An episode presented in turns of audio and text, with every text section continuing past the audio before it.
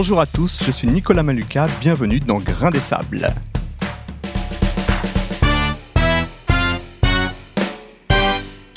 J'espère que vous êtes bien installés, prêts à découvrir un nouveau Grain des Sables. Aujourd'hui, pour cet épisode 2, je ne me trouve pas dans les locaux de Zedanko, je suis au cinéma, au Grand Palace, le cinéma des Sables d'Olonne. Et avec moi au micro, j'ai François le Suisse, le maître des lieux. Bonjour François. Bonjour. Ça va bien? Euh, formidable. Ouais, merci de me recevoir en tout cas. Tu sais, je t'en avais parlé quand on avait échangé par mail. Moi, j'adore le cinéma.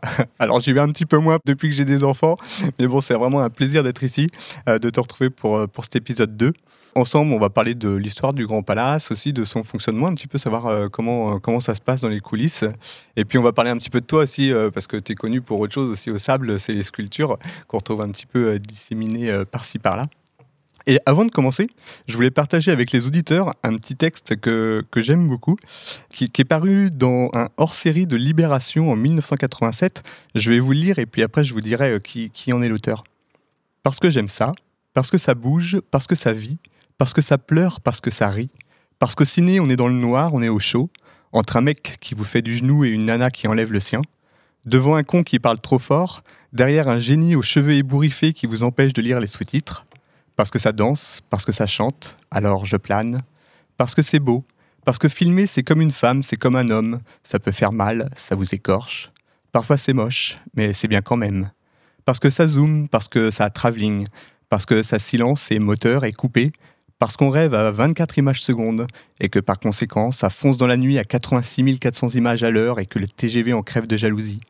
Parce que c'est blanc, parce que c'est noir et bien d'autres choses encore, parce que j'aime ça et parce que je ne sais rien faire d'autre. Voilà. C'était la réponse de Jacques Demy à la question pourquoi je filme? Et moi j'aime bien sa réponse à lui parce que en fait euh, parmi les mille raisons qu'il aurait de, répondre à cette question pourquoi il filme, il pourrait dire euh, parce que j'aime raconter des histoires, parce que j'aime dépeindre le monde. Et ben lui la première chose qui vient c'est sa sensation de spectateur en fait et c'est ça qu'il veut retransmettre. Et je suppose que moi si je te posais la même question pourquoi tu gères un cinéma finalement tu répondrais presque la même chose je suis sûr. Euh, ouais. Tu- Oui, Alors, euh, moi, c'est encore un peu différent. Ouais. Ouais, parce que moi, je, je, contrairement à lui, lui, c'est un faiseur. Il y a quelque chose qui l'a nourri, un accident émotionnel. Peut-être la première, parce qu'on se souvient toujours de sa première fois au cinéma, alors Mm. qu'on se souvient peut-être pas de son première fois au restaurant, on se souvient. Il y a des choses comme ça qui fédèrent, qui sont ancrées en nous. On retrouve ça dans Fablemans de Spielberg. Exactement, l'accident du train. le- enfin, tu l'as vu Oui, oui. J'ai écouté toute une, une émission de radio justement sur Fabelman sur la psychologie de comment. Donc c'était hyper intéressant d'entendre et de, détricoter euh, sa passion. Ouais. Et en fait, beaucoup euh, de Mi, Berry, tout ça. euh, Berry c'est encore différent parce que son père. Oui. Euh, et ben moi, c'est un petit peu comme, euh, comme lui. Je suis tombé dedans quand j'étais euh, bébé. C'est que Ouais. mon père tenait un cinéma euh, à ma naissance. Donc en fait, moi, j'ai été biberonné. Euh, moi, c'est pas un accident. Oui. C'est que j'ai été éduqué dans un cinéma Oui, avec oui, les codes du cinéma. Et moi, je me suis pas, je me suis jamais mis en mode spectateur. Je ne suis jamais Ah un spectateur. Et c'est ce qui, moi, m'intéresse. C'est à quel moment, comme un réalisateur, comme un scénariste, je pense que Demi, il oubliait de dire quelque chose. C'est qu'au lieu de, de- d'ap- de raconter une histoire, il se pose des questions. Un scénariste se pose des questions. Et pour se poser des questions, il faut savoir mettre un pas de côté. Être euh, acteur de la vie, d'être curieux de tout. Et un cinéma, c'est une fenêtre ouverte vers le monde. Mais si tu prends ça que comme ça, ce que beaucoup de cinémas n'ont pas forcément compris et qu'ils sont tombés, euh, c'est aussi une fenêtre vers le monde. C'est-à-dire que sociologiquement parlant, tu es le miroir d'une ville C'est ça. Ouais. et que le cinéma au Sable d'Olonne, je le gère comme je le gère qu'il est au Sable d'Olonne. Oui. Et que si j'étais au fin fond de la Lorraine, euh, euh, pour prendre un, mais je- Mm, voilà, ouais, j'ai rien contre la Lorraine, mais mon père est de Lorraine. Euh, eh ben, euh, je le gérerais pas comme ça. D'accord. ouais. Euh, Ouais. Si j'étais dans le sud de la France, les mentalités sont différentes, les choses ont besoin de briller un peu plus. Là, on est sur le bord de l'Atlantique, on est bercé par les vagues, on a les horaires de marée. Mais ça paraît tout bête, Oui, oui, mais c'est ces petits détails qui font que euh, on, on- on- on- vit au rythme de la pellicule, ce qu'il dit. Ouais. Euh, Il y a des, des, des- des- des- des problématiques techniques, 24 images secondes, il y a un écran qui est figé. Et en fait, il y a tellement de vie à côté qui bouge. Ça, sincèrement, moi, ça me fait bander. Quoi. Ouais. De se dire que, euh, suivant la, la capacité à- que la personne a à humaniser son cinéma, à rendre humain, avec, euh, à personnifier son cinéma, eh ben, euh, tu vois pas le même film. Ouais, bien sûr. ouais. Parce que tu Mm. n'es pas conditionné pareil. Oui, oui, bien sûr. Moi, ce qui me Mm. fait vibrer dans le cinéma, c'est ça. C'est pas tellement d'aller voir les films. Ouais. Ce qui m'a manqué le plus pendant le Covid, pendant que le cinéma euh, était fermé, parce qu'on s'est beaucoup posé de questions. hein. Oui, Là, sûr. euh, Ouais, ouais. euh, et de se dire qu'est-ce qui me fait vraiment aujourd'hui, parce que nous, on a un métier de entre guillemets un métier de chien. On est là le matin, moi je suis là Bah très oui, tôt, oui, je, clair. je suis moitié insomniaque, donc euh, Et moi le sept 5 jours heures, sur sept, quoi. 5 heures je suis debout, 5h30 je suis pratiquement à mon cinéma et je finis à minuit. Donc Ouais. euh, euh, il y a des choses qui, qui, qui- où à un moment où on s'arrête net, on se pose les vraies questions de Mm. qu'est-ce qui me fait vibrer. Donc c'est, des vraies questions qu'on s'est, ouais, ouais. posées. Qu'est-ce qui fait qu'on va continuer encore? Euh, Mais le, le point de départ, c'est de voir les salles et de ta capacité. Parce que tu as quelque part, tu es un super-héros dans ta ville Ouais. tu permets à un moment. Moi, c'est ça que je- qui me rend euh, euh, fier de mon travail, c'est que je suis pas un vendeur de places de cinéma. Ouais. Moi, je suis un quelqu'un qui arrive à un moment donné à un départ de train et chaque voyage est émotionnel. Ouais, c'est ça. Mais c'est ça, enfin, c'est ça aussi que 2010. C'est toi, je suppose que ça t'arrive d'aller dans le fond d'une salle pour un film, je sais pas, tu as eu un coup de cœur et tu as envie en fait que les gens au- au- auxquels tu montres le film. Tu veux que je te dise Ouais. C'est encore, en- encore plus précis. On a tellement une capacité euh, à faire venir du monde dans ce cinéma que mon vrai plaisir aujourd'hui, on fait venir tellement d'autres scénaristes, tellement de réalisateurs, Ouais. tellement de producteurs. Ce que j'a- ce que j'adore, on est arrivé à un point où ce que je préfère voir, parce que moi, ma salle, je la connais. Je connais exactement les réactions, je sais exactement où ça va partir, à qui ça va plaire. Quand je vois un film, c'est pour ça que je suis pas spectateur. Je peux Oui, oui, oui, je peux oui, bien plus sûr. être Oui, oui, spectateur. le. Oui, que j'ai toujours la référence de savoir, et quand je regarde un film, je vois tous les visages Hmm. de mes clients. Je Ouais. connais pas les prénoms à tout le monde, mais je sais que ça, ça va plaire à, à, Ouais, à un d'accord, tel, ouais, ça va je- plaire ouais, à ouais. telle partie. Donc je, je- je- je suis programmateur mais de du ma coup, en fait, limite, si s'ils sont là en train de regarder et que toi, tu es derrière eux, tu je connais dire, leurs réactions, je- j'anticipe les dire, réactions. ouais, c'est ça. mais moi, ce que je veux voir, c'est le réalisateur qui est venu, qui a fait l'effort de passer une journée dans le train Hmm. pour venir au Sable d'Olonne, où il a aucun principe. On n'est pas la plus grosse ville de France, ouais, on a le sûr, terminus, ouais, en face on a les pingouins. Et qu'est-ce qui fait qu'ils viennent au Sable? C'est qu'on a réussi à faire quelque chose qui est magique, ça c'est notre travail, la Palace Family. Et moi ce que j'aime bien, c'est que moi je la connais par cœur, la Palace Family. Je suis 24-24 avec. Ce que j'aime, c'est de voir ses réactions groggy à l'arrière de la salle comme un petit enfant qui lui attend si au moment où il a ça, décidé ou au moment où il a fabriqué son film, parce que c'est des prises de tête monumentales dans la table sûr, de mixage, de le voir, dire waouh, soulagé, Oui, oui, parce qu'il sait que ce public-là, c'est pas n'importe quel public au sable. Et par contre, le public, c'est comme un champ de blé. Et en fonction du film, on voit la salle réagir différemment. Là, on a Billy Elliot, mais à l'époque, quand les enfants venaient le voir, ou euh, Super Mario, ou des films, aujourd'hui, on a double lecture dans les dessins animés. Mm, mm. J'adore voir une, ouais. une salle d'enfants qui, euh, quand il n'a pas compris, parce que les clés de lecture sont faites pour les parents, Ouais, ouais.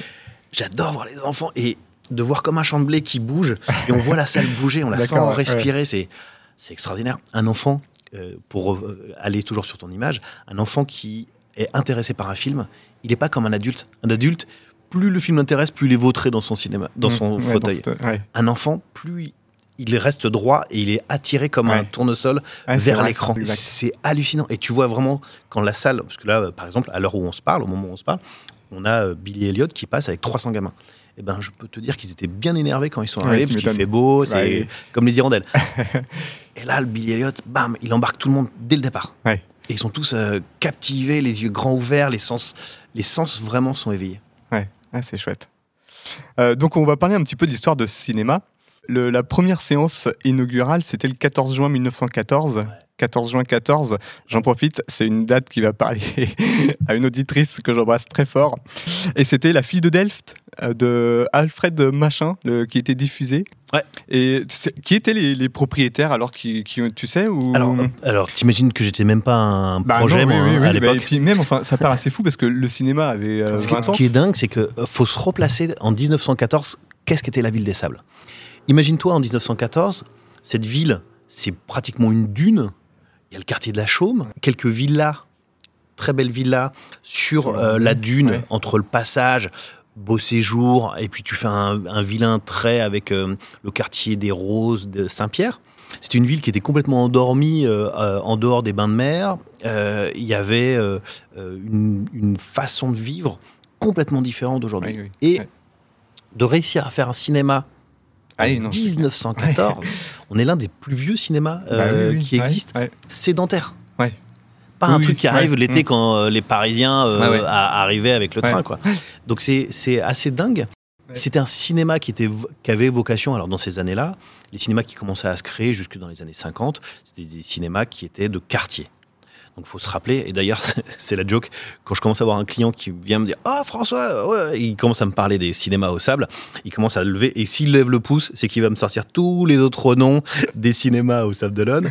Donc euh, là, je sais que j'en ai pour une demi-heure. Et c'est génial parce que, en fait, ce qui, ce qui ressort de cette euh, petite joke, c'est qu'on voit comment c'est passionné le cinéma, Ouais. Ah bah comment oui. ça a fédéré, Ouais. comment c'est une colonne vertébrale pour les familles. Mm. Et en fait, ce qui est intéressant, et c'est pour ça qu'on a fait euh, pendant le Covid, je fais une un petit parallèle, on a mis les noms sur les, euh, les fauteuils. C'est que moi j'aurais aimé, j'ai pas d'archives de 1914, j'ai quelques archives du journal des sables, Ouais. qui s'appelait le Sablé à l'époque, pour faire bref, 1914, grande salle, 400 places, on n'avait pas Ouais, les normes Ah oui, de ouais, cinéma euh, qu'on a aujourd'hui, Ouais. on n'avait pas le confort que l'on a aujourd'hui. Ma plus petite salle, l'écran de la plus petite salle aujourd'hui est deux fois, trois fois plus grand Ouais, en longueur, Ouais. que ça fait six fois hein. Que le grand écran de cette salle. Ouais. C'était euh, la cigarette au bec, Bah oui. euh, c'était des bancs, c'était fallait fallait venir avec ses chaises. Ouais. Et, et puis c'était une procession, c'est-à-dire que tout le monde venait, c'était vraiment un guichet fermé. Sauf qu'à cette époque-là, il y avait quelques jours dans la semaine qui étaient ouverts. Euh, il n'y avait pas vraiment le confort, mais c'était juste extraordinaire. Un film pouvait durer un mois à la, à la non-stop et avoir qu'une salle, donc il n'y avait qu'une projection. Quand je regarde les archives de, de, de- de la ville et, et puis euh, du Sablé, j'ai été euh, voir les archives de la ville, euh, on se rend compte qu'il a toujours été en avance sur son temps. Ce cinéma. Ouais. On se rend compte que alors que les autres arrivaient, le quartier Saint-Pierre, le Jeanne d'Arc, le Stella, tu vois, moi aussi, Mm. je, fais, je lève le Ouais, pouce et je te sors le truc. Eh bien, il a toujours gardé le leadership. Ouais. Et aujourd'hui, celui qui, a toujours fait le plus d'entrées, celui qui a toujours été à la page, qui a eu le son euh, en premier, qui a eu la couleur en premier, qui a euh, su ne pas disparaître, alors que tous les autres se sont euh, fait Oui, oui. dégoupiller les uns après les autres. Euh, cette réflexion euh, que mon père a eue euh, à une époque où il a divisé cette grande salle, parce qu'il y a eu un balcon. Tu, connaissais le, le- le palace? Non, non, non. Rue des Jardins, une petite rue en sens interdit, en plein cœur des sables, pas de place pour se garer, enfin tu vois, Ouais, tout, tout contre ouais, nous. tout, ouais. Et en fait, cette, cette, salle qui a été faite et refaite après la guerre, parce que c'était des. Oui, ils, sont, Ils- ils, ont, ils ont occupé les lieux, quoi. euh, euh, pour des chantiers, parce qu'une salle de cinéma c'est long, et donc ils, Ah oui, les. Allemands. le- Donc, le- ils étaient le- même pas- oui, ouais, ouais, il y avait des impacts de balles euh, dans la salle qui, euh, pour ceux qui connaissent, la salle 2, qui était la grande salle, qui était un, un plus grand morceau du découpage qui avait été fait entre la salle 1 et la salle 2, petite salle. Et en fait, ces salles des années 80, quand le cinéma a, a- a fait sa révolution, où on parlait de complexe et plus de salles de cinéma, euh, pour arriver à des multiplexes aujourd'hui. Donc après, c'était le Palace, le splendide Palace Pâté, le Pâté Palace, le Splendide, c'est revenu le Splendide, le Palace, et c'est resté le Palace. Quand nous, on est revenu, mon père l'a acheté dans les années 80, euh, et en 98, moi, je faisais du sport de haut niveau, je faisais de, Ouais. j'étais junior en whisky et euh, j'ai arrêté euh, avec le titre que j'ai obtenu. J'ai commencé à travailler avec lui et en fait, j'ai été pour te dire pourquoi, pour répondre à ta première question, c'est que moi, j'étais programmé par mon père Ouais, euh, à reprendre le cinéma. ouais. Donc, je, je me suis ouvert quand même d'autres perspectives, la Oui. sculpture, le, surf. Mais euh, au final, je savais qu'il allait gagner Ouais. et que. Ça, te pla- ça te plaisait, toi, quand même enfin, mais ou- pas dans, pas pour les, pas pour les raisons que tout le monde peut que- imaginer. Ouais. Je vais te faire un parallèle. Quand tes parents sont trapézistes euh, Oui. au cirque Grus, tu crois vraiment que t'as le, le- tu Non, peux non, aller faire peux- oui, non, comptable ouais, euh, chez Non, non. Tu, tu prends euh, euh, à 5 ans, tu fais euh, des pirouettes sur la chèvre qui est là parce que tu as Mm. vu euh, Ouais, le et, et tu parles avec la contorsionniste. Ouais. À 6 ans, tu vends les billets. Et en fait, tu te poses pas la question. Oui, tu, oui. tu bosses. Ma fille, à 14 ans, elle sait gérer le cinéma. Ouais. Et elle est là depuis 3 ans, elle fait les trucs. Et en fait, c'est quand tu es fils de commerçant, peu importe si c'est du cinéma ou autre, y a quelque chose dans les gènes qui font que ben, tu es débrouillard. Ouais, ouais, bien sûr. Ouais. Tu as des capacités à ressentir le côté humain. Tu vois, de, de- de- des problématiques, tu les sens arriver avant qu'elles Mm. arrivent. Donc, tu as une capacité d'anticipation qui est énorme. Et le surf, c'est aussi ça. Ouais. Ça t'apprend à anticiper, euh, le, à comprendre les problématiques du vent. Tu, t'es pas, tu décides pas tout Non, dans non, la ouais, vie. Ouais, Donc, c'est une vraie philosophie. Le cinéma, c'est un peu ça. ouais, s'adapter. Euh, ouais, tu peux avoir des bons films, mais s'il fait euh, super beau et que les gens n'ont Mm. pas envie de venir, ou vice versa, il suffit qu'il pleuve, que la marée soit haute, que puis tu fais plein de monde alors que tous les autres. Euh, non, voilà. Ok, et donc toi, tu l'as repris à la suite de tes parents, donc 2003. En, 2000 en 2003. Et c'était le 4 avril 2003. Ok. Et là, j'ai senti. euh, tu vois, moi, je suis vraiment dans l'émotion. Moi, je suis toujours dans le. Et le jour où j'étais chez le notaire Ouais. avec mon père et qu'on a signé, euh, j'ai senti un truc euh, que j'avais jamais ressenti. C'était comme mon père était décideur de tout.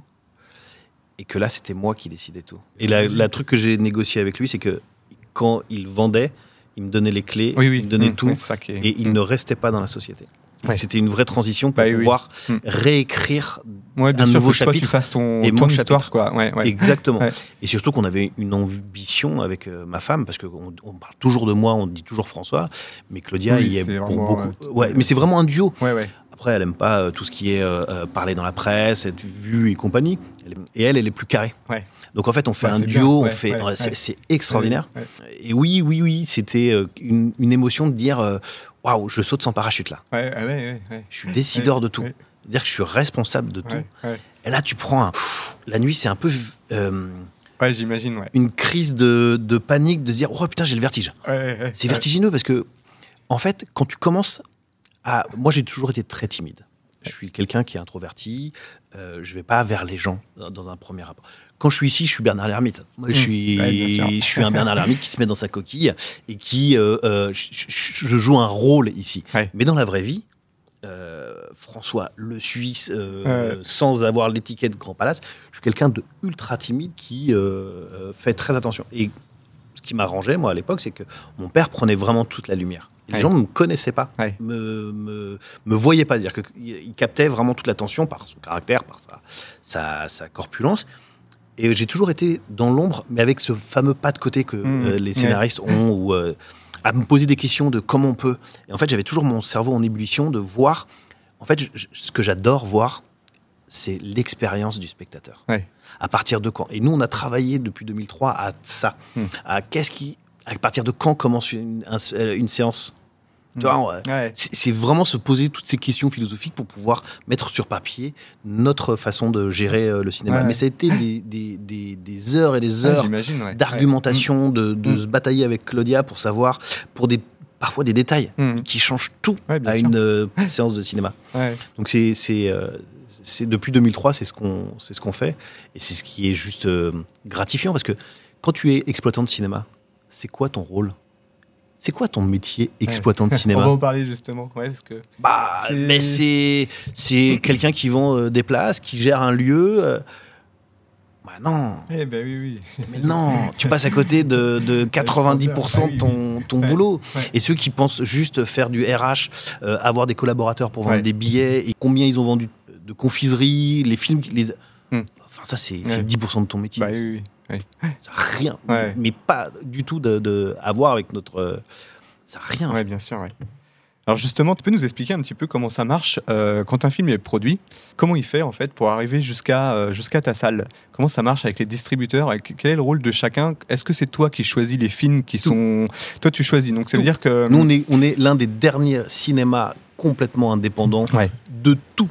On ne fait partie d'aucun groupement. D'accord, ok, ouais. Même pas d'entente, pas de. Moi, en fait, quand j'arrive ici, j'ai. C'est plus une casquette, c'est un bob. J'ai- j'ai- je suis. Un sombrero c'est- pour mettre tous les trucs, Ouais. c'est euh, c'est c'est plus qu'un dictateur euh, africain. c'est- j'ai- J'ai j'ai les Tous les badges. tous les badges euh, dessus. Je suis programmateur, je suis projectionniste. J'ai pas de projectionniste ici. D'accord. Depuis, Ok, euh, ouais. depuis euh, qu'on est arrivé en 2003, on n'a jamais eu de projectionniste. Donc je suis projectionniste. Je- Donc par contre, je connais parfaitement la totalité et l'intégralité de mes cabines. Oui, bah oui, t'imagines. Et je les ai que, installés. euh, oui. Je, ici, on a- moi j'étais le chef de chantier à la, à la création. Donc euh, j'ai conçu ce cinéma à notre main. Ouais. Euh, quand j'ai fait la- le réagrandissement il y a deux ans, c'est pareil. Moi, j'étais le chef de chantier ici. Je, Hmm. je me suis énormément impliqué. Ça va de la peinture à- au cadre de porte. Ouais, enfin, bien sûr, ouais. ouais, c'est Euh, vraiment ton lieu, quoi. Ouais. Donc la programmation, la- la- les, les capacités des salles, euh, euh, le fait de pouvoir parler avec les distributeurs, les acteurs en direct, les scénaristes en direct, les, les réalisateurs en direct. Ça fait que nous, on n'a pas la- une démarche commune, basique, où tu Ouais. as un, un distributeur qui t'appelle le lundi pour te proposer un film pour euh, le- la semaine d'après. Ouais, en, d'accord, fait, ouais. en général, ça se passe comme ça. D'accord. Nous, on a. euh, et ça se passe. Alors, en tout cas, nous, ce n'est que du téléphone. Ouais. Ce- je, je- moi, je n'écris jamais. Ouais. Je ne signe aucun contrat. D'accord. Ouais, très ouais, peu de contrats signés. Je crois que les seuls contrats, c'était à la banque. Parce que, bon, on ne pouvait pas passer Bien sûr. Mais autrement, tous les, films, je ne signe jamais de contrat. De... Nous, c'est notre capacité, et en fait, notre aura, si on peut appeler ça comme ça. Notre métier, il est très simple. Le, le cinéma, c'est une toute petite famille. Si on fait une connerie, déjà, Oui. tout le métier le- le- va le savoir, et on n'aura plus de ouais. Et notre métier, je ne sais pas si tu es au courant et si tes auditeurs sont au courant, mais nous, c'est 50-50. C'est vraiment, Ouais, ouais, ouais. c'est comme euh, sur les marchés. Bah c'est oui, 50-50. Euh, c'est 50% va aux distributeurs et aux ayants droit et Ouais. 50% euh, nous revient. Hmm. Voilà. Donc on est au pourcentage. Dans tous les cas, c'est dans tu ton fais des intérêt entrées, euh, et c'est dans, dans les le deux. On est vraiment une Bien équipe sûr. très Bah, soudée sûr, et on n'est pas l'un contre l'autre, même si on essaye de, de- de marchander quand même un petit peu, mais on est vraiment dans le même bateau. Ouais. Et si on fait pas d'entrée, euh, nous, nos investissements, ils se remboursent pas. Bien sûr, ouais. et on n'est pas bien. Et si euh, euh, on fait beaucoup d'entrées, euh, eh ben on est tous les deux gagnants. Donc on a plutôt à- intérêt à faire beaucoup d'entrées Ouais. et de trouver la, la- la- la solution qui puisse rencontrer un impact dans ta ville, que tu puisses toi te- te- t'émanciper, Ouais. te, Mm. te grandir à faire ton métier. Parce que voilà, moi je regarde jamais le nombre de places que j'ai vendues. Je m'intéresse- Ouais, ça m'intéresse pas. Ouais, ouais, je mets tous les sûr. Moi mon métier c'est toi, tu- pour expliquer mon métier, c'est de mettre tous les voyants au vert. Ouais, bien sûr, ouais. Que Après, de toute façon, t'es pas maître hein, de toute façon de, de- des entrées que tu vas faire. C'est- de les maîtriser. C'est, euh, je reprends toujours ce, ce parallèle avec le surf. C'est pas parce que tu veux faire tel style de figure Mm. aujourd'hui, mais la vague te permet pas de le faire. Elle Ouais. est pas assez puissante. Elle- Si tu veux faire des tubes, mais que ça ça tue pas, ben tu, tu, ne pourras jamais ouais. Et donc en fait, c'est exactement le même truc, c'est que il y a des et c'est pour ça qu'il faut avoir les sens complètement développés. Euh, faut pouvoir écouter. Et moi, j'ai pas de bureau. Ouais. Je suis toujours à la portée. ouais. Je suis toujours à moins d'un bras de mes clients. Ouais, Et personne prend rendez-vous chez moi pour venir me voir. Tout le monde vient à la caisse. Ouais, je viens voir François. Et il rentre dans le bar que j'ai changé en bureau. Et c'est ça qui fait euh, l'importance d'un cinéma, parce que moi je suis au téléphone avec tous les distributeurs, je suis avec eux. Je, je en fait, je suis le, le lien euh, Mm. entre Ouais. ce que eux Ouais. veulent voir. Et je fais pas du cinéma pour moi. C'est-à-dire que quand je fais ma programmation, euh, un film, je le choisis pas parce qu'il me plaît.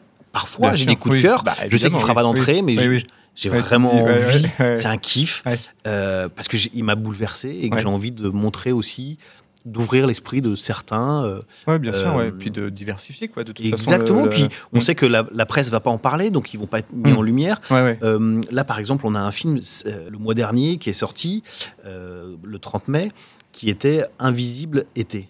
Avec Stéphanie Pilonka, elle est venue. C'est de l'inclusion, c'est le travail sur l'handicap, comment on peut Mm. incorporer dans un cinéma. C'est plus tu fais des séances comme ça, plus tu entends leurs problématiques. Mm. Quelles sont leurs problématiques? Parce que la séance de cinéma, si c'est une galère pour se garer au cinéma, Ouais. si euh, pour prendre les places c'est une galère parce qu'ils sont euh, euh, pas autonomes. Et en fait, c'est de comprendre chaque. pro- En fait, on a chacun un- un- une problématique. Mm. Et donc, faut essayer de réduire Ouais. au minimum Bah oui, oui. ce qui fait que ça t'empêche de venir. Parfois, c'est des détails très cons. Ouais. Et si tu as en contact avec tes clients, mais en fait, c'est Ah rien. oui, je non, peux- ouais, tu vois, oui, Ah oui, ouais, bon, on tourne. Attends, la- je peux t'arranger le truc, quoi. Bah, Mais oui. évidemment, évidemment. Donc, euh, euh, notre métier, c'est ça. C'est de régler les problèmes euh, de ce que tu peux anticiper et que ça soit la, la- chaque séance est, est magique. C'est un peu comme un restaurateur. Si tu foires une assiette alors que tu en as fait 150 bonnes, l'assiette elle sera foirée. Ouais, bah, ouais. Et, c- et- et les 150 effaceront pas celle que tu viens de foirer. Ouais, bien sûr. Ouais. Ouais. Et ben nous, c'est pareil. Ouais. Ça peut être très- euh, le moindre truc peut être problématique sur une Ouais. séance parce que ça peut être désagréable. Donc toi, au niveau des, des films, tu peux faire tes, enfin comment Tout. tu fais tes choix euh, Tu peux les voir avant, enfin tu Ah oui et Ouais. du coup tu fais tes choix donc en fonction de ça. Ouais. Tu essaies de diversifier un maximum. J'essa- J'essaie Comment tu, le c'est quoi tes critères? Comment tu arrives à par rapport au flow euh, Il y a quand Ouais. même pas mal de, de films euh, qui Ouais. sortent. Est-ce que tu te donnes des, des outils, enfin à part le ressenti, on va dire, c'est que la- du ressenti. ouais, que ressenti. Ce n'est que du ressenti.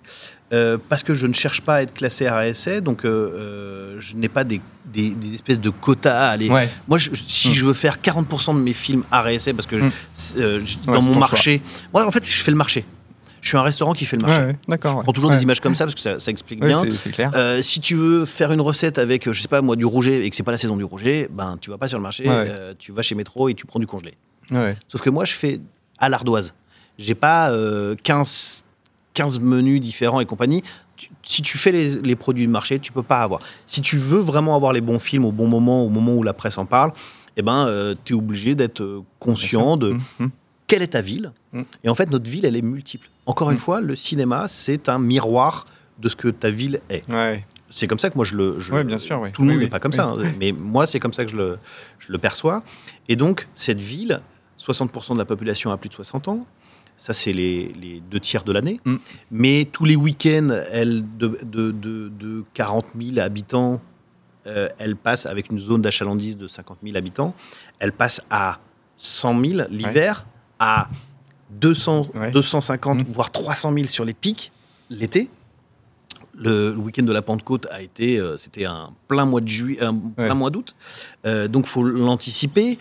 Qui ces, ces, ces C'est ça 150 aussi, 000 faut qui viennent à- ouais, voilà, faut viennent à identifier. Voilà, donc, il faut être Mm. parfaitement Mm. au courant. Euh, moi, je suis aussi euh, euh, très en, en, en cheville avec euh, l'Office de tourisme, parce que je suis un lieu recevant beaucoup de public. sûr, ouais. Euh, ça veut dire qu'il faut être en concurrence avec qui au Sable d'Olonne? Est-ce que c'est Saint-Gilles, La Roche-sur-Yon? Évidemment que non, c'est pas des concurrents. Mais vrais gros concurrents, c'est les cinémas de Cholet, d'Angers, le multiplex d'Angers, Ouais. les multiplex de Nantes, Ouais. dans toute sa globalité, les multiplex de Tours, de, du Mans. Mm. C'est des gens qui viennent pour le week-end. 80% de la clientèle qui vient au Sable est à moins de 350 km Ouais. des Sables. Mm. Donc, tu fais un rayon de 350 km, tous les cinémas qui sont dans ce rayon-là, mais vraiment axés vers Paris, Mm. c'est des, potentiellement des clients. Ah ouais, ouais. Donc, euh, le cinéma de Saumur, le Grand Palace d'ailleurs, il s'appelle le Grand Palace, qui n'a rien à voir avec, c'est pas une chaîne, euh, eh ben, c'est des clients euh, qu'on a en commun. Mmh. Ouais, bien sûr, ouais. ouais. Mes clients ne sont pas forcément ses clients, mais ses clients sont aussi mes bah oui, clients. Et qu'est-ce qui fait qu'ils vont aller chez lui En gros, alors que je l'adore, euh, c'est Ouais. un mec qui est super, euh, mais moi, je vais, je vais essayer de capter les clients, ces clients qui viennent à l'année, Ouais. qui iront, qui continueront à Bien aller sûr, chez oui, parce lui, qu'ils seront là-bas le reste de l'année, quoi. de se dire, bah, il n'y a pas de problématique, c'est cool, parce qu'il est très bien son cinéma, c'est aussi cool, limite que lui. Mmh. Après, il y a d'autres chaînes où je vais essayer de euh, Ouais. niquer le game. C'est Ouais, mon sûr, petit côté bah compétition. bah oui. Mais, Ouais. mais euh, euh, donc la concurrence, c'est plutôt des cinémas, non pas de euh, 5 à 7 salles, comme on, ce que l'on est, mais c'est qu'on soit plus fort qu'un cinéma de 15 salles. Donc ça nous oblige à mettre la barre tellement haute et de euh, être un peu the place to be ici.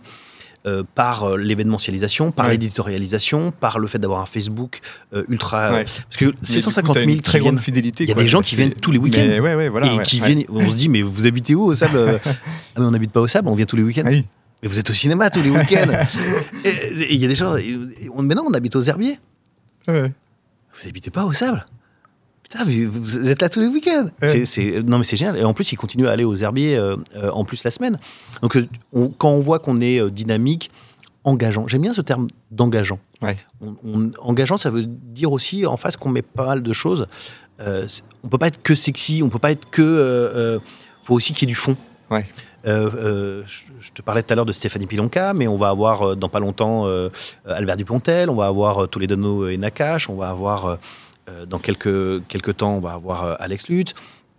Euh, on fait le grand écart. Et Mm. pour te reparler de la programmation, on va aussi bien sur des films très intimistes que des gros blockbusters à popcorn Ouais. et compagnie. Mm. Ouais. Et nous, on ne veut pas euh, ce- cette dualité dans le dogme du cinéma, oui. Mm. du cinéma d'un côté indépendant, arrêt essai et qui snob l'autre cinéma. Pourtant, pour une grosse partie, c'est ce cinéma à popcorn qui subventionne euh, les choses. Mm. Et nous, en fait, on est entre les deux. C'est aussi pour ça que je veux pas de subvention Mm. dans ce cinéma. Et je veux qu'ils vivent. Et ça t'oblige. La meilleure euh, façon de gérer ton cinéma, c'est que quand tu as pas de subvention, tu es obligé Ouais. à avoir un bon résultat. Ouais, bah oui.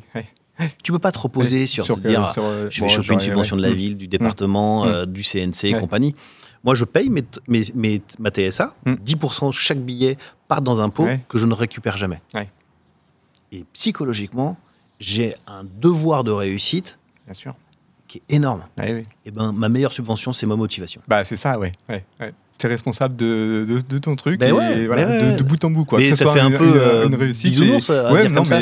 mais- c'est, mais c'est réellement, ça va pas plus loin que ça. C'est, si tu veux euh, finir un marathon, euh, tu peux avoir les meilleures chaussures que tu Mm, veux. mm, c'est pas mm. ça, c'est ta, Ouais, c'est ta tête qui te ouais. fait avancer. Eh Ben, nous, c'est un marathon depuis 10 ans, Ouais. tous les jours, sans jours de congé, sans vacances, où tu es au taf, tu es au turbin à essayer de donner le meilleur du cinéma et surtout de repositionner ce qu'on a toujours été, dans le, comme je te disais, depuis 1914, dans le- les leaderships, alors qu'on ne savait pas le dire.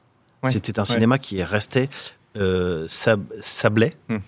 Aujourd'hui, c'est un cinéma qui compte. On a été élu Ouais. régulièrement comme dans Hmm. les meilleurs cinémas Ouais, à la nique des très gros qui ont une puissance de frappe qui est énorme. D'où l'expérience de se poser la question c'est quoi le cinéma de demain? Parce que si tu veux faire du cinéma aujourd'hui et, et écrire les meilleures pages, comme je te disais, à la reprise du cinéma, il faut pouvoir toujours avoir des pages blanches d'avance. Hmm. Et ces pages blanches, tu les euh, travailles, tu les matures avec tes réflexions de qu'est-ce que tu penses que le cinéma sera dans sûr, ouais. 10 ans. Mm, mm. Est-ce que aujourd'hui on voit les plateformes, ça devait tuer le cinéma il y a Mm. 5 ans, on disait, ah, le cinéma il a plus que 10 ans à vivre, euh, tes investissements, fais gaffe, parce que nous Ouais. c'est des investissements, c'est 1300 fauteuils. Ouais, Quand tu sais qu'un fauteuil ouais. ça vaut 600 euros ou 800 euros suivant ce que tu prends, euh, fois 1300.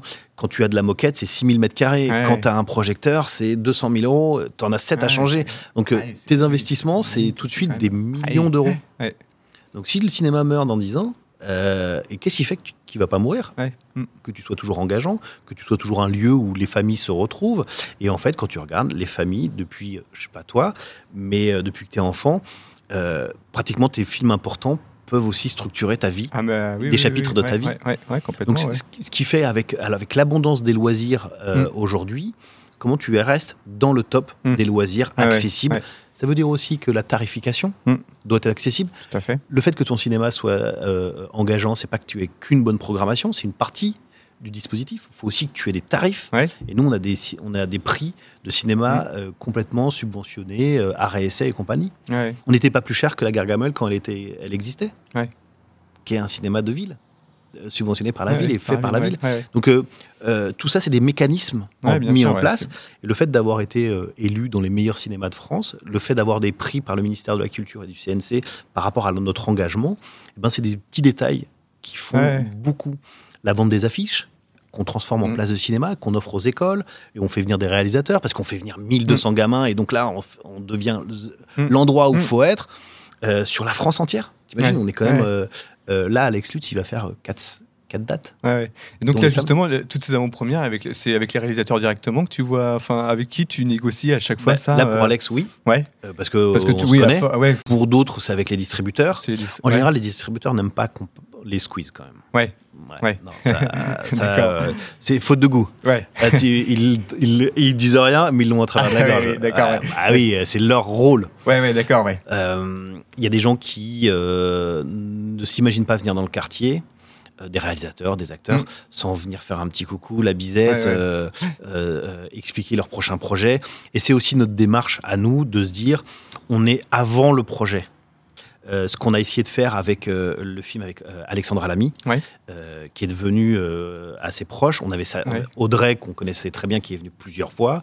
Et là, avec Édouard Bergeon, on a essayé avec ce film-là d'être avant l'aventure de construire l'aventure avec eux et euh, qu'on soit pas simplement euh, une boîte qui fait écho, porte-voix, mais qu'on soit, qu'on soit partie prenante et Mm. qu'on soit acteur Ouais. du projet. Chose qu'on a réussi à faire parce qu'aussi on a un producteur en face qui est incroyable, Christophe, qui euh, euh, euh, Nord-Ouest Productions, qui produit ce film-là, mais qui a produit aussi le film euh, qu'on a fait venir pour la le premier de l'année, le 3 janvier, L'Astronaute Ouais.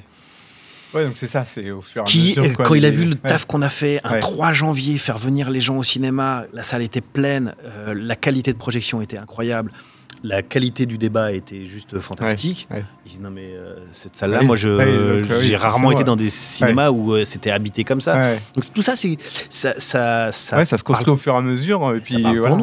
nous, ouais. bien sûr. Donc oui effectivement c'est vraiment chouette, en tout cas en tant que spectateur, quoi, de venir et puis de rencontrer et pouvoir échanger avec les, les réalisateurs, les, euh, les auteurs de livres adaptés, etc. Ouais, puis il y a une. euh, euh, vous faites pas que les rencontrer de façon froide, Mm. vous échangez avec eux. Ouais, bien sûr. Ouais, Il ouais. y a une vraie intimité qui Bah se crée. oui, bien sûr, parce que eux, ils viennent délivrer leur bébé. Oui, puis euh, euh, on a fait plus, nous. On a essayé de leur faire goûter au mou de sablé. Qu'est-ce qui fait qu'au sable, euh, c'est différent? Et en fait, quand ils viennent au sable, ils viennent pas faire des interviews, ils viennent pas faire du média. Ouais. Ils viennent rencontrer les spectateurs.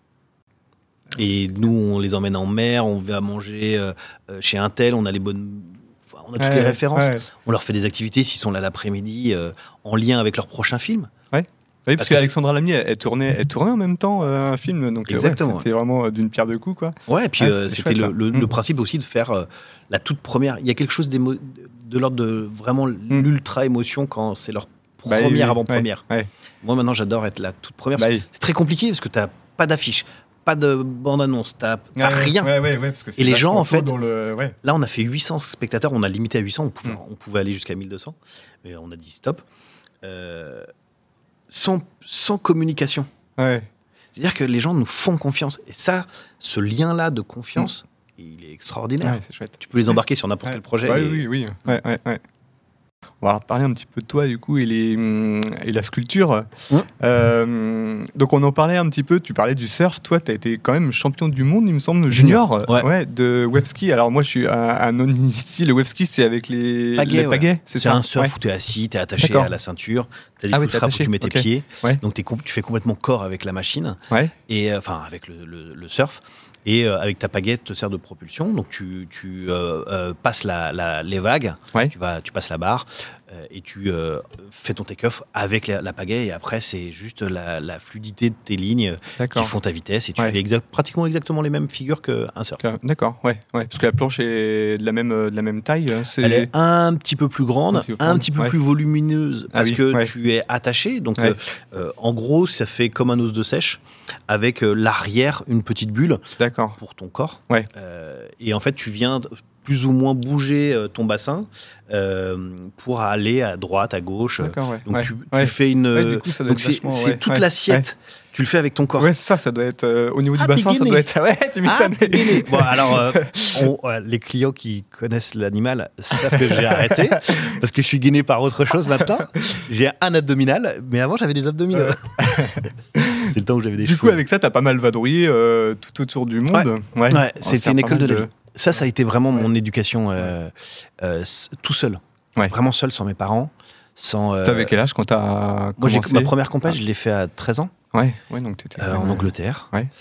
Après, euh, j'ai commencé à aller euh, en Espagne, au Maroc, euh, en Afrique du Sud, au Brésil. donc j'ai beaucoup voyagé. Ouais. Et Madagascar avec le sac à dos, en, en road trip. Pour. C'est là où j'ai commencé à sculpter. Bah oui, oui, ces c'est pour ça que j'allais y venir. Ouais, c'est à Ouais. cette occasion-là, en fait, que t'as vu. euh, Enfin, il y a des gens qui t'ont initié, si je. Exactement, me j'aimais bien euh, euh, quand il n'y avait pas de vagues, parce que c'est ça aussi le, le surf, Ouais. c'est une école de la vie. Parfois, tu es là, tu pas de vagues, donc tu attends les vagues. Mm.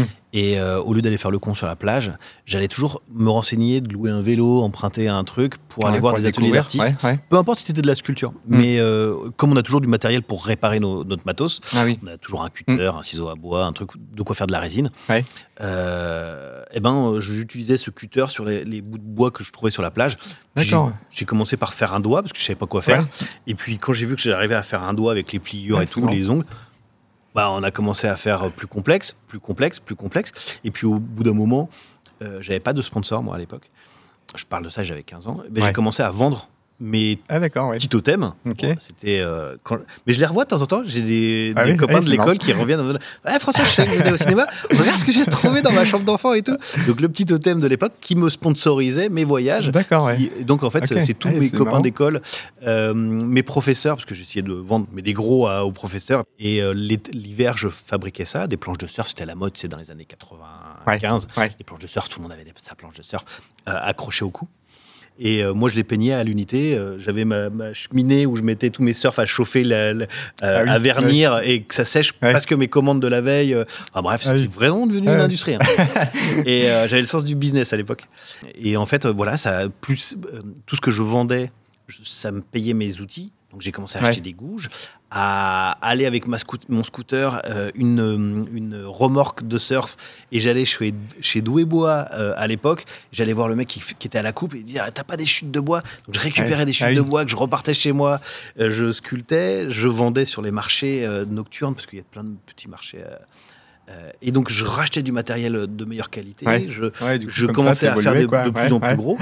Et puis jusqu'à au jour à m'acheter une tronçonneuse. Ouais. Euh, une élagueuse, toute petite, avec mon sac à dos rembourré, ma petite bouteille d'évian avec du mélange d'essence, et je arpentais, j'arpentais les, les, les, plages pour voir des bois flotter. Je sculptais ça, je partais le matin très tôt, mois de juin, à 5 heures, mm. c'est euh, euh, éclairé, et enfin c'est oui, il y a, le jour qui se lève, quoi. Il y a le jour qui se lève derrière les dunes. Et donc là, je sculptais un, un, sourire, un totem qui souriait. Je le laissais sur la dune et la mère le ramenait comme une bouteille. J'ai eu beaucoup d'articles de, presse parce que c'était le gamin qui allait euh, euh, envoyer des bouteilles à la mère avec des sourires. Et donc je ne savais pas qui les récupérait, je ne savais pas où ça repartait, c'était assez euh, poétique. Et puis mine de rien, j'ai vu que ça pouvait, comme le cinéma, je théâtralisais finalement la sculpture. Et ce qui était important, c'était peut-être pas la sculpture, mais c'était le contexte. Ouais. L'histoire autour, en fait. Exactement, ce bois flotti qui arrive d'un peu mm. nulle part. Euh, et qui a choisi d'arriver de parce que c'est pareil on peut imaginer plein de trucs qu'il a choisi euh, d'arriver au gré des courants des rochers des, des, trucs. Et donc je me suis dit putain il y a quand même euh, une part du parchemin. Il n'y a plus qu'à écrire. Le parchemin est beau quoi. Le papier est beau. il n'y a plus qu'à faire une belle histoire. Et j'ai commencé à perfectionner mes traits à comprendre que ben, si tu voulais être euh, euh, pris au sérieux, il bah, fallait de la qualité. Donc, euh, moi, j'ai toujours été besogneux et je ne mets pas les limites des autres dans mes limites, dans mmh. mes yeux. Mmh. Donc, peu importe si ça fait 4 tonnes ou si ça fait 3 mm. Oui, oui, parce que tu fais aussi sur des. Je voyais là, dernièrement, tu as fait sur des. C'était quoi Sur des tout petits coquillages, je crois ou Ah non, c'est des. En fait, c'est des bouts de verre que je ramasse. Ah non, des bouts de verre, ouais. ah, c'était super chouette, ça aussi. Et puis, à un moment, comme je. Le but, c'était aussi. tu vois, cette façon de faire attention aussi à la planète. Euh, comme je sculptais le bois, j'ai commencé à travailler avec des Dremel, avec, et puis perfectionner avec des micromoteurs japonais qui sont euh, ultra euh, coûteux, mais qui sont d'une sensibilité folle. Et de travailler avec des lunettes de joaillier, commencer à travailler sur de l'os, de bison, d'autruche, enfin bref. Et, et, commencer à faire des bijoux, commencer à mettre de l'or dedans, des, des, des, pierres précieuses, des diamants, des émeraudes, travailler avec des joailliers, commencer à dire ici ça prend euh, et si mon matos pouvait euh, intéresser la place Vendôme, parce que moi j'ai peur de rien, euh, donc j'ai commencé à, solliciter les premiers d'atelier, les chefs d'atelier, de, boucherons de toute la place Vendôme. Mm. Et puis j'ai commencé à leur vendre des et à leur susciter l'envie avec des grenouilles, avec des choses qui n'avaient rien à voir avec les totems. J'ai un, tout un moment j'ai arrêté avec mm. tout ce qui est totémique et, et tiki, et j'ai fait des choses qui parlait ici. Donc euh, des grandes balades dans les marais, aller voir des orchidées qui sont assez rares, euh, pour voir la forme, l'amplitude, qui parlaient d'ici. Et euh, on n'est pas obligé de faire des hibiscus sculptés, on peut aussi faire... Il y a des fleurs qui sont extraordinaires, des animaux, hmm. et encore une fois, travailler sur la théâtralisation. Donc, proposer comme Boucheron, par exemple, ou Marchac fait beaucoup de grenouilles, une grenouille, mais qui a une vie parce que dans la joaillerie, c'est très formaté, c'est très codifié, hmm. c'est froid, ça n'a pas de vie. Pour, enfin, pour moi. Et euh, là, le but, c'était de les rendre vivantes. Que la grenouille, on avait l'impression qu'on avait juste à faire ça et elle on sautait. On l'a saisie sur un moment, quoi. Ouais, donc euh, toute la tension donc, à hmm. apprendre. Donc, euh, c'est ce que la sculpture et le cinéma m'a appris, c'est d'apprendre à côté qu'est-ce qui fait donc l'architecture hmm. des os d'une grenouille, la flexibilité, le, à quel moment elle a ce truc parfois, ça reste dans un détail. bien sûr. Comme je ah disais bah avec le cinéma, c'est un détail qui fait, qui rend le truc magique. Donc, euh, c'est comme un bijou si tu l'as pas dans un écrin. Donc, faut fabriquer l'écran bah qui va autour, qui englobe. Et là, euh, c'est difficile parce qu'une fois que tu commences à attaquer, enfin, t'as pas, pas trois essais, quoi. Non, puis c'est euh, soustractif. Ouais, c'est ça, ouais. Donc, c'est pas de la terre. Bah tu rajoutes pas. Mais parfois, les accidents, amène des choses. Amène des choses. Tu dis, waouh ah Et en fait, moi, ce que je suis le plus content, et, dans ce cinéma, euh, les gens qui me rencontrent à l'accueil ont la même sensation que j'ai quand je sculpte tout seul. Par contre, je ne veux personne autour de moi et je sculpte la nuit, en général, sans rien autour. Je, je, suis dans ma bulle et j'aime bien être ultra fatigué parce que ça me met dans une, sensation. Euh, et en fait, j'ai pas mal aux doigts Ça, c'est après, c'est le lendemain. J'ai mal euh, aux joues parce que je souris tellement. Ah oui. Je suis tellement dans un kiff de Ouais. béatitude Ouais. à voir le truc. euh, Tu sais, quand tu as un cube, toi, tu verras toujours le- peut-être que le cube. Mm. Moi, je vois la sculpture finie. Ouais, Et t'enlèves les copeaux et tu vois la sculpture finie et t'anticipes tout avant. Et enfin, moi, je suis dyslexique, donc on apprend à, à d'autres sens. Hmm. Euh, ma femme, elle, elle voit un cube de bois. Hmm. Quand elle voit un tronc, elle voit un tronc. Moi, je vois, non, mais regarde, là, il y a un dauphin, un requin, un truc. Elle fait, ouais, mais enfin, arrête, arrête, tu me fatigues. Moi, je vois un tronc qui est plein d'écorce avec du sable dessus et tous les chiens ont pissé dessus sur la plage. je fais, mais non, mais regarde. Puis je lui fais voir. je- ah, Ouais, je vois toujours un tronc. et ça, c'est assez, assez rigolo parce qu'on on voit des choses euh, et on kiffe le moment parce que nous, on l'a vu et on le découvre à tout le monde.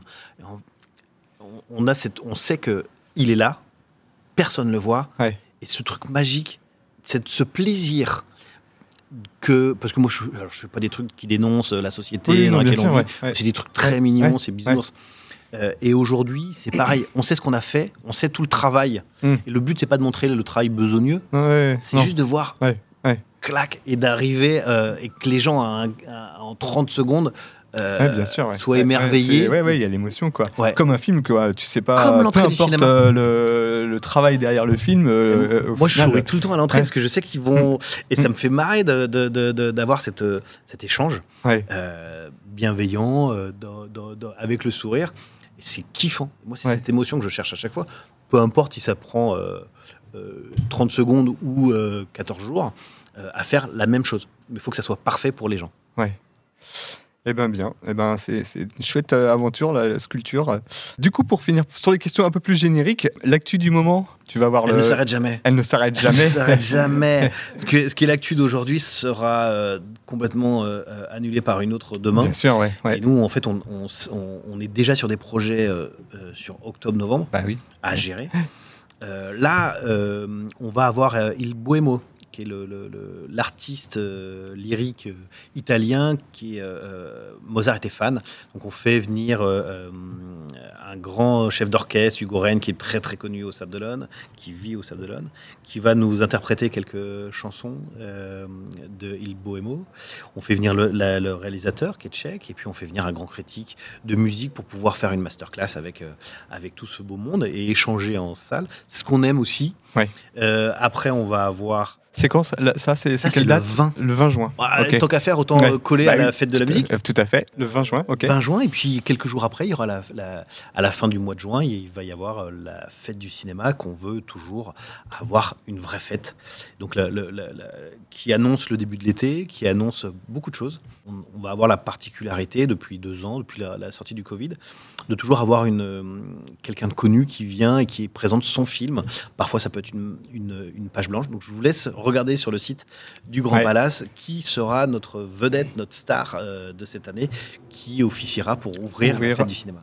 Vous irez voir donc euh, bah, sur les réseaux sociaux. hein, vous, de toute façon, euh, je crois qu'il n'y a même plus besoin de présenter la page du Grand Palace, que ce soit sur Facebook ou Instagram. Euh, c'est là-bas qu'on te retrouve. Merci François de m'avoir Merci à reçu. euh, C'était vraiment chouette. Moi, j'ai appris plein de choses. J'espère que les auditeurs aussi. Et puis, bah, du coup, on se retrouve sur les plateformes de podcast et puis sur Grain des Sables, le- la page Instagram et, la page Facebook. Merci beaucoup François. Merci, à À bientôt. bientôt.